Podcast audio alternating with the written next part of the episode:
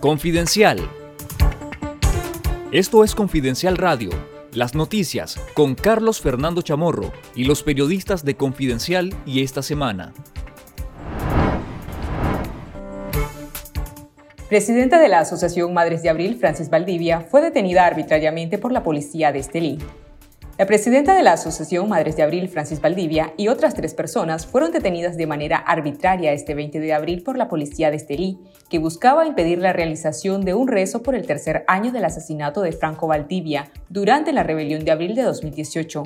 Francis Valdivia, Stephanie Martínez, Ana Rivera y Marco Silva fueron detenidos afuera de la casa de la familia Valdivia y liberados alrededor de una hora después.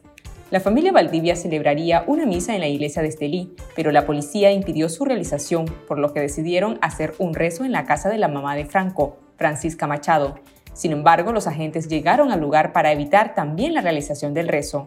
Según el grupo de monitoreo azul y blanco, entre el 15 y el 19 de abril se registraron 350 violaciones a los derechos humanos en contra de opositores, en un intento del régimen Ortega Murillo de evitar manifestaciones de cualquier tipo en conmemoración de la rebelión de abril. El aspirante presidencial Juan Sebastián Chamorro inscribirá su precandidatura este jueves 22 de abril en la Alianza Ciudadana. La Alianza Ciudadana, integrada por el Partido Ciudadanos por la Libertad, la Alianza Cívica por la Justicia y la Democracia y el Partido Regional Movimiento Unidad Costeña, abrió desde el pasado 16 de marzo un proceso de inscripción de precandidatos presidenciales. Chamorro sería el primero en inscribir su precandidatura en este sistema, que está abierto por tiempo indefinido a cualquier aspirante.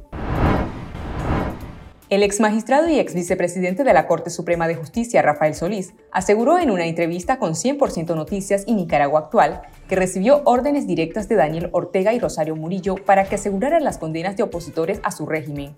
Solís, exiliado en Costa Rica, aseguró que las condenas a los opositores se daban por una decisión política y que él, como secretario político en la Corte Suprema de Justicia, estaba obligado a cumplir la orientación. El ex magistrado señaló que esta situación fue una de las razones que le llevaron a renunciar a su puesto e irse al exilio a Costa Rica en enero de 2019. Y otro motivo de peso fue su acceso a los informes del Instituto de Medicina Legal, con los que pudo confirmar que los jóvenes que protestaban eran ejecutados por francotiradores. Escuchemos al ex magistrado Rafael Solís. Yo por lo menos me reunía con ellos. Cuando me decían, para yo tenés que ver este caso, que salgan condenados, entonces yo pues le decía, bueno, voy a hablar con el juez, voy a llamarlo por teléfono, lo voy a citar en mi oficina. Cité a bastantes jueces, fueron varios los casos que me pidieron, tanto Daniel como Rosario. La coalición nacional recurrirá al partido indígena Yatama para introducir sus propuestas de candidatos a magistrados electorales y de reformas electorales ante la Asamblea Nacional. En la convocatoria para presentar candidatos a magistrados, la Asamblea Nacional controlada por la bancada del Frente Sandinista estipuló que solo los partidos políticos con representación parlamentaria pueden presentar propuestas. Por esta razón, la coalición nacional ha decidido recurrir a Yatama, miembro de esa organización y antiguo aliado del Frente Sandinista. Queda una semana para que el próximo 28 de abril se termine el periodo de presentación de candidatos a magistrados electorales.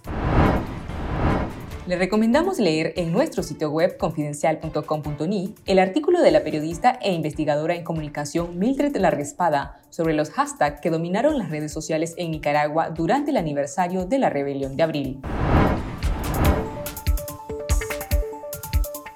Esto fue Confidencial Radio de lunes a viernes a las 12.30 del mediodía y los jueves una edición especial a las 11 de la mañana. Escuche nuestros podcasts en Spotify y visítenos en confidencial.com.ni con el mejor periodismo investigativo.